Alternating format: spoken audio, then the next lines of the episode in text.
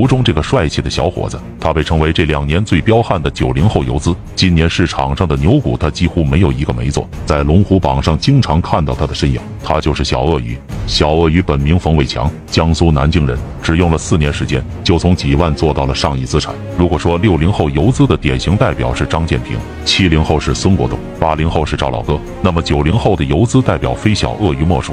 二零一一年还在上大四的时候，因为自己是金融系，班上的同学都在炒股，而自己的导师又是金融界有名的教授，一直鼓励大家要早点参与股市投资。于是自己就开了个账户，从家里拿了十万元。和很多人不一样的是，从一开始小鳄鱼就很有天赋，在同学都亏得一塌糊涂的时候，每次小鳄鱼都能轻松炒地逃顶，赚得盆满钵满。小鳄鱼很讲江湖义气，每次赚取了总喜欢叫上舍友一起出去吃一顿。对于资本市场的游资的故事，小鳄鱼特别感兴趣，一直梦想着自己也有那么一天能成为国内的知名游资。他也知道凭借自己的天赋也就能达到一个中上水平。要成为知名的游资，一定要找到名师。所谓名师出高徒。